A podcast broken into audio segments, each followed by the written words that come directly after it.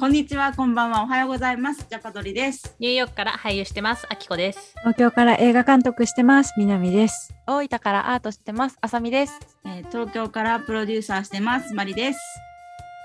ニューヨークで出会ったミレニアル4人がそれぞれの視点であれやこれやするポッドキャストです。えー皆さん、こんにちは、こんばんは、おはようございます。え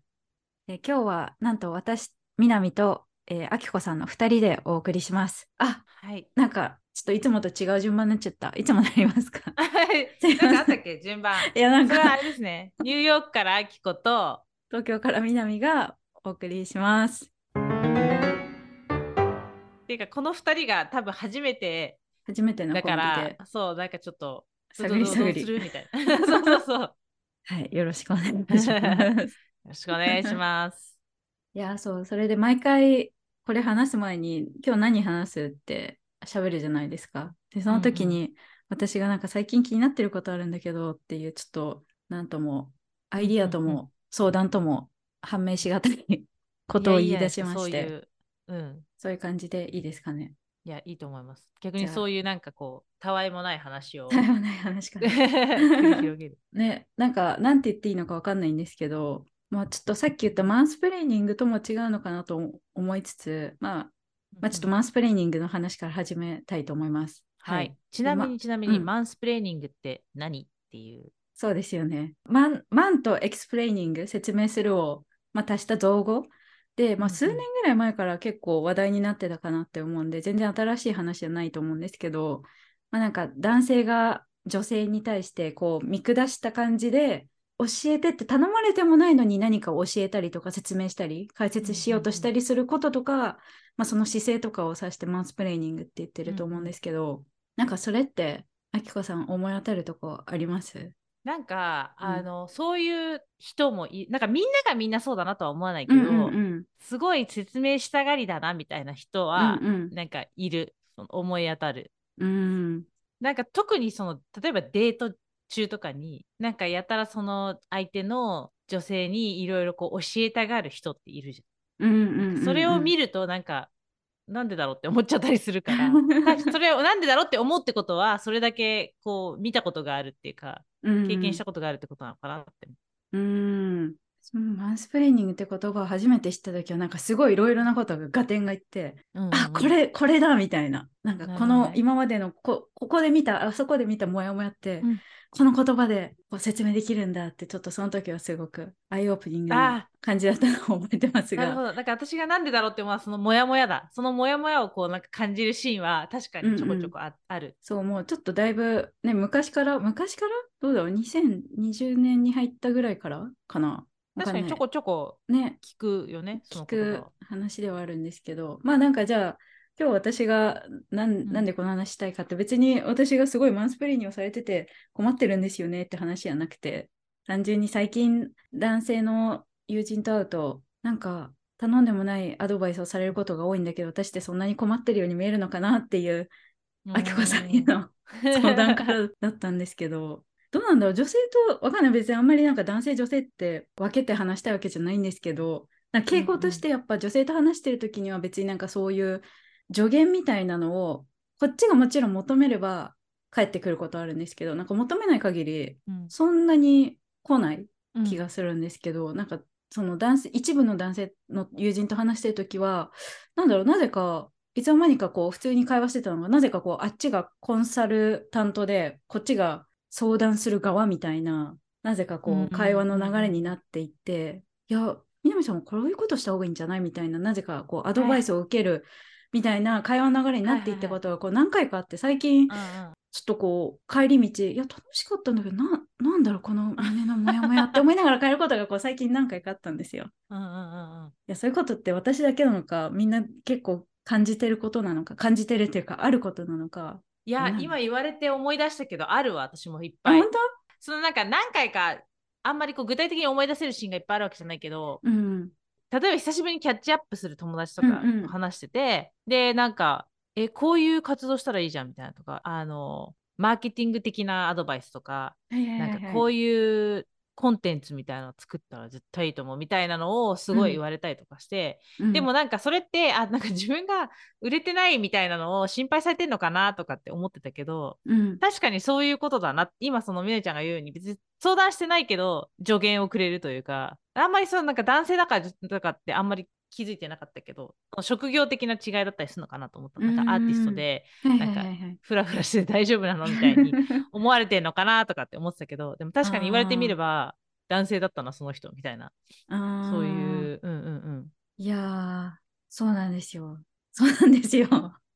その背景はさ何なんだろうね、うん、やっぱりその多分マンスプレーニングっていう言葉が生まれた経緯というかがみんなが使われる、うんうん、使われるようになった経緯って言ったら、うん、多分男性特有のなんかこう自分の力を特有って言ったら変だな、うんうん、自分の力みたいなものを見せなきゃいけないっていうプレッシャーみたいなものがあるからなのかな。知識があるイコールちょっとこうパワーがあるじゃないけど。なのかなちょっとさっき調べてたんですけど、うんうん、ごめんなさい、私2020年ぐらいから聞くようになりましたよねって言ったんですけど、2010年にもニューヨークのワード・オブ・ザ・イヤーに選ばれてたみたい。で、2018年にオックスフォード英語辞典にも掲載されたんですね。おそれって日本でも使われるんですか？マンスプレーニングだねみたいな。マンスプレーニング多分知ってる人は知ってる、うんうんうん、と思う。ただまあわかんない。私が例えばお母さんにマンスプレーニングって言ったら多分、うん、ってなると思う。なんかそれぐらいの認知度かなみたいなイメージ。なんかこういう言葉が、まあ日本でも、まあ、普通になんかアンテナ張ってる人とかは割とこうもう何度も聞いてる別に目新しいことじゃないってなったらなんだろうなんかそういうのってみんなこうあそう言われる側になりたくないって思ってちょっと気をつけよう気をつけようって思うのかなみたいに思ってたんですけどなんだろう昔と比べてそういう機会って減ると思ってたんですよ。なんか一方的に助言されるみたいな。はいはいはい。思ってたより気づいてないんじゃない？な。うん。ああ、そのする相手が？うん、本人は多分そんなつもりはないんじゃないかなって思うんですよ。多分ポイントアウトその場でそれマンスレーニングだよって、うん、マンスプレーニングだよって言われたら、お、うん、ってなるかもしれないけど、多分やってる途中に、おちょっと自分、あ、やばい、マンスプレーニングしてるなとか絶対思ってないじゃないですか。ああ。なんか本当に助言し、なんかなんなら本当に助けてあげてると思ってるかもしれない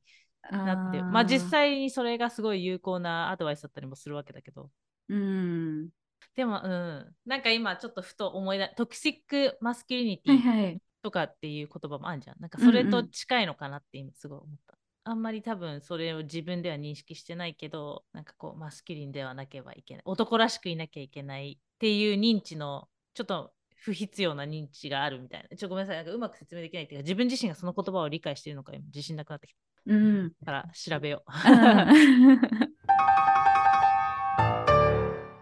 あれですね、レベッカ・ソルニットっていう、あの、日本でも結構有名な、あの、なんだったっけな、説明、説教したがる男たちのところで、あ使われて一躍有名になったんですね。そこ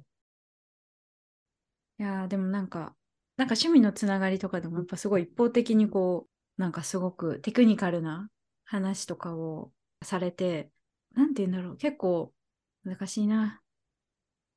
なんかこうやって楽しんで相手がこう楽しんでいろいろ説明してくれるしてくれてるとなんかこっちも楽しまないとなんか申し訳ないなって時々思っちゃうことがあるんですけど、うん、でもなんか一方自分は結構疲弊してるみたいなこととかあるなって、はいはい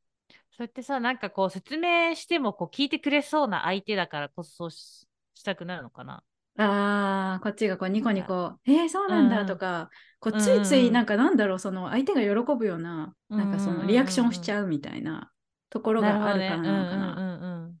むしろなんか疲れたら、あさっきまで面白かったけど、もうなんかだんだん疲れてきたね、もういいですみたいに言える人だったらもうそういうことしないんですか？確かにそうだね。でもむずいよね、それって。それをこう失礼なく言うっていうのが、うん、なかなかハードル高いけど。確かに。あでもそっか。あ相手はあ楽しんでるな。もっと教えてあげなきゃって思ってるかもしれないですね、そうですね。なんかやっぱりそうやって言ってくれてる人に対してその助言が仮になんかいやそういうことじゃねえんだよなとかって思ってても、うんうん、ああなるほどっすとかって 言っちゃう。なんてだろうな、うん、なんかそこその場でそのそこをちゃんとこう取り持ちたくなっちゃう。そうそうそういや、そうなんですよね。いや、なんか今話してて思ったけど、なんか、相手をこう、喜ばせなきゃいけないじゃないけど、うん、なんか相手に失礼,、失礼にならないようにしなきゃいけないっていう、なんだろう、自分の中でそういう義務、義義務みたいな。義務みたいなのが、なんか働いちゃうんだよなって思った。うんなんかでも結局はみんなそうなのかなってもそのだから助言をしたくなってしまう人も、うん、もしかしたらなんか有効な情報を提供しなければいけないっていう義務みたいなものを感じてるのかもしれない、ね、お互いに義務感の中でこう、うん、話してるってこと？可能性はある辛いなそれかまあうん。いやでもなんかその悪い意味じゃなくてやっぱ常にこうみんなねなんか相手を楽しませたいっていうそのなんか、うんうん、エンターテインしたいみたいなサービス精神みたいな。その義務っていうよりかサービス精神なのかなって思ったりはする、うんうん、ああサービス精神ね。確かに。でもそのサービス精神の中に何だろう。やっぱ男性はいろいろ知識がなくちゃいけないとか女性はやっぱこの従順でなければいけないみたいな、うん、やっぱ幼い頃まあ今ではだんだんなんかマシになってきたと思うけど、うん、なんだかんだこう刷り込まれてきた価値観みたいなのがこう、うん、なんか両方に働いて。働いてるのかなとか。なんかそういう役割が固定化されてるのかなどっちもあるのかもしれないですね。で両方に責任はなくはないっていうか。確かに。そう思うとなんか結構一方的にこう帰り道とかもやもやしてなんかうん。なんかだんだんこうなんか失礼だったよなみたいに 私の中で。私がそんなにこう弱く見えるってことなのかなとか。はいはいはい。なんかすごいモヤモヤしちゃったんで、なんかそんな困った顔してんのかな、私とか。うんうんうんうん。なんか私そういう結構その説明されてとかに限らず、うん、なん。かその場で言えば多分良かっただろうとかあるんだけど、うん、なんかその場では全然プロセスできてなくて、うん、後から一人になった時に、あれよく考えたらあれ失礼だったな、そうそうそうめっちゃわかる。結構友達にこういうことがあったとか言ってえなんでなんか言い返さなかったのとか言われたりするんだけど、うん。うんうん、いやなんか言い返すって発想がその場ではないみたいな。うん。いやそうなんですよね、うん、何か言われた時にえってななんだろう自分の中でもなってるのかなってないのか分かんないっていうか。うんうんうんうん。でなんかじわじわくんの？なんかよくよく考えたらあれ、うん、なんかあれ結構失礼だったんじゃねえかみたいな。いやそうなんですよね。すごいわかります。そういう感覚が嫌でなんか一時期すごく、うん、なんだったっけな。えっとねこれ韓国の本なんですけど、えっと、私には言葉が必要だ、フェミニストは黙らないっていう本を一時期何回かこう読み直してたことがあって、なんかイ・ミンギョンさんって人が書いた本なんですけど、こう、どこの人がなんかこういうこと、こういうムカつくこと言ってるときは、こうやって言い返しましょうみたいな こう例例文とかと一緒に書いてある本で、はいはい、例えば、ちょっと私もそう、昔読んだんで、おぼろげなんですけど、じゃあ例えばこう男の人が僕にはなんか女性がどういう苦しみをあの味わってるのかわからないから教えてよって言われた時はなんで私があんたに教えなきゃいけないの？自分でまず勉強してから出直しなみたいに言い返してやりましょう。うん、あなたが貴重な時間をそいつのために費やすことはありませんみたいに、まあ、書いてある本なんですね。で、なんかその本にも確かなんか黙ってしまうことについて、やっぱこう、ちゃんと自分の中でまとまってから言葉にしようとしないで、うん、その場で直感を言葉にするトレーニングをなんか積むことが大事みたいなことも書いてあって、その時はそうだなって思ったんですよね。やっぱこう、一瞬、んって多分、そういうなんか言われた時に、多分一瞬、んって思ってるけど、なんかそれがあんまりちゃんと言語化するにためには、割と時間が必要だったりとかして。で、なんか後で思い出した時に、だんだん、あ、これはこういうことで、こういうこと言われて私は嫌な気分になったんだって、納得がいって、後でもやもや、もやもやがこう大きくなっていくみたいな。わかる、すごいわかる。言い返すからには、なんかちゃんとその的を得たことを言わなければいけないみたいな、うんうん、ちゃんとその何が良くないかをしっかりついて言い返さなければいけないみたいな発想が多分あるかまあその場ではそこまで考えてないんだけど、うん、多分なんかもやっとしたものを、うん、なんとなくのもやを返すっていうそれこそトレーニング普段からされてないから、うん、そこの発想に至らないって今思った、そうそうそうそう。いやそうなんですよね。だからなんかそそういうのをちゃんと思った時にちゃんと言い返せるようにするにはまあ、トレーニングするしか多分ないんですけど、うん、なかなかその その私本読んだ時によし言い返そうって思ったけどなかなかなんかそう思ってるとそのそういう会話に行き当たらないというか言い返すぞって思ってこう会話に臨むことってそんなないじゃないですか。もともと不愉快だって分かってる人とは合わないから。確かに。だからこうなんだかんだこうトレーニングができないまままた数年経ってしまったなって今ちょっと思い出したんですけど。最近私はちょっと反省したっていうか、あ、そうだよなって思った出来事って、ちょっとそれはまた違うトピックなんだけど、うん、あの、私はあんまり自分が女子みたいに言われるのが好きじゃなくて、うんうん、だけどこう友達に女子会しようよみたいな感じで誘われた時に、うんうん、あのいや女子でもないんだけどいい？ってその時はそれは結構それまで何回か言われてたけど、うんうん、そういう時いつも飲み込んでてまあまあしょうがないな、うんうん、でもなんかその時だけまあ2人だったからとかあって、うん、あの他にもいろんな人にそういうこと言われることあるんだけどその子にはあのいや女子でもないんだけどって言った時にその場はそうそうそうあじゃあじゃあじゃあじゃあ生物学的に女子だからみたいな感じでその場は終わったんだけどその後日改めて、うん。うん、あのこの前本当ごめんねみたいな感じで言ってくれた時があって、でなんかそれがすごいありがたかったというかなんかあそうやって自分が言ったらちゃんと考えてくれて改めてごめんねって言ってくれるんだなっていうのがでも私はそれまでこうあんまりこう人にそうやって説明とかもしないから、うん、それはもちろん気づかないじゃないですか。言多分無意識に言ってて気づかないことがいっぱいあって、うん、その時にその友達が言ってたのはそのプロナウンズって今すごい、うん、あの言うんですけど特にアメリカとかのアートシーンで特にみんな聞くと思うんですけど多分一般的にもちょっと普及されてるのは、自分をどう呼んでほしいか、えっと、C って呼ばれたいのか He って呼ばれたいのか、うん、それともそうじゃなくてまた違った代また違った、うんうん、えっと、主語主語っていうの、えっと、代名代名詞？まあその、うんうん、指示語じゃないわかんない、うんうんまあなんか何がいいのかっていうのはそれはその人のアイデンティティによって違うから必ず聞くみたいなのがだんだん定着してきてる中でやっぱそれがこうシフトした人もいっぱいいるんですよね。もともとは C って呼ばれたかったけど、最近 Z 税っていうのはその中性、まあ普及してる他にもいっぱいあるけど中性的に使われる税にしてほしいっていうふうに変わった人もいて、うんうん、でその友達はやっぱもともと C だった友達が最近 J に変わったんだけどやっぱりどうしても間違えちゃう、うん、何回も C って言っちゃうんだけど、うん。うん、必ずその度にその友達は J だよってすぐ言ってくれるらしいんですでそれがあると自分もあそうそうごめんごめんっつって言って、うんうん、って言い直してでその友達もいいんだよいいんだよってみんな慣れてないから練習していこうよっていう姿勢で、でなんかその話したのはそれってやっぱ双方にリスペクトが必要だよねって。やっぱその、間違えちゃったりとか新しい価値観だった時にやっぱりすぐに変わらないっていうのはもう当たり前のことだからそれをこう、うん、それで怒って泣いてしまうとか怒ってこう、うん、喧嘩になるとかっていうパターンの話も結構聞くから、うんうん、そうじゃなくてその怒るんじゃなくてその根気よく違うんだよってその場で言ってあげれるっていうのもすごく大事なことだし、それをじゃあ受けた側が「は?」じゃなくて「あそうだよね」っつって「ごめんね」って言って一生懸命こう直そうとする姿勢も大事だしっていう話をしてて。でそれってなんか多分同じこのねシチュエーションってそのフェミニズムとかのシチュエーションでも一緒だなって思う。うん。確かにな。あでもねそれちゃんとその場で言えるのもすごいなって思った。うん、なかなかあまあまあ、いっか、一回だしとか、なんか、あ、これ何回もいたしつこいつだと思われそうだなとか思って。めんどくさいって言われ思われるかなとか。そうそうそうそう、自重っていうんですかね、しちゃいそうだなって私は思って、でもやっぱりそういうのを根気強くちゃんと言ってくれる人たちがいるおかげで、多分他にたくさん救われてる人がいるから、やっぱ言わなきゃいけないんだなって思った。いや、それはすごい、だからそう、自分もすごい反省したというか、結構なんか、面倒くさいって思われたくないし、うん、なんか会話の流れをこうぶった切りたくないから、うんうんうん、なんかこう会話がついてたらまあまあいいやとかって思っちゃったりとかするんだけど、うんうん、そうだよなってそういう根気よく言う人って勇気のある勇者じゃないけど。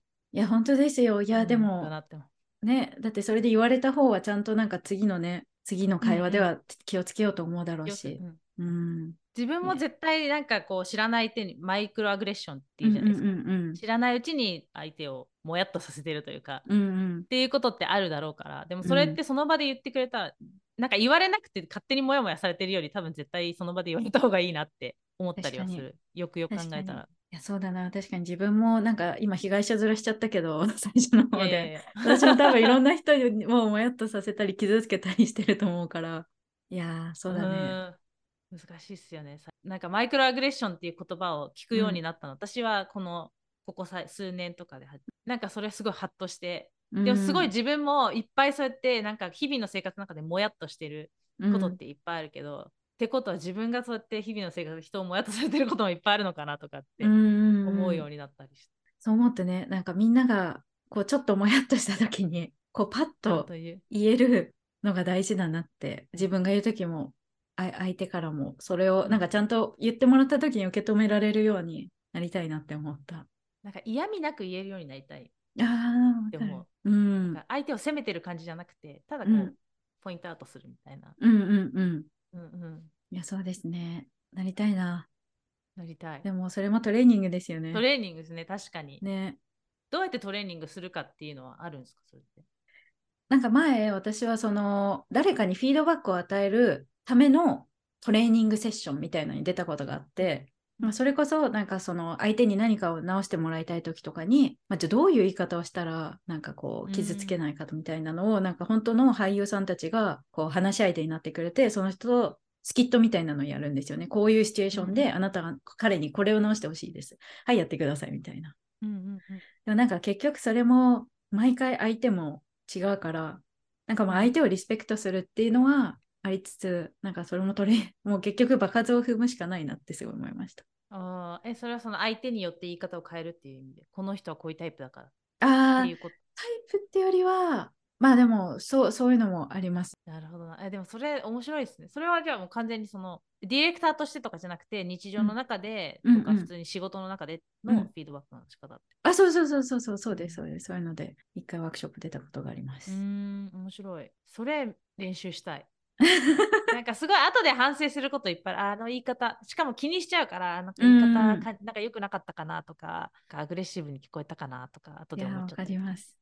いやそうですよね。私もなんか、結局別にそのフィードバックセッションを受けても、なんかね、じゃあ1回で劇的に変わるかっていうとそうでもないなっていう、まあ、まあ、自分のその心の余裕とかもなんかあればいいですけど、うん、ない時にこうなんか伝えたいなってなるとすごいトゲトゲしくなっちゃったりとか。ましてや現場とかで時間の限りとかがあったりした時に、やっぱ大変ですよね、うん、そのなんかプレッシャーの中でフィードバックをポジティブに。ね、まあまだね、現場は何だろう、なんかみんな疲れてるとか、ちょっとキリキリしてるって分かってるからお互い、後で謝れば割とこう、あ、大丈夫だよって言いやすいっちゃ言いやすいかもですけどね。はいはいはい、確かに確かに。ね、そうだね、なんか現場でピーピーしてても、ああ、うん、現場だからねみたいな、そうそうそうそう。なくこうなんか暗黙の了解じゃないですけど、うん、うん、後で謝ればまあ大丈夫みたいな。すいません、私の相談から始めちゃって。いやいやいや、なんかすげえ面白いトピックっていうか、いろいろ自分も考えたっす。うん。いや ありがとうございました。ありがとうございました。ありがとうございました。ぶった切っちゃった。ね、いやまた話しましょう。うん、はい。はい。ということで、今日は、ニューヨークからあきこと、えー、東京からみなみがお送りしました。失礼しました。ありがとうございます。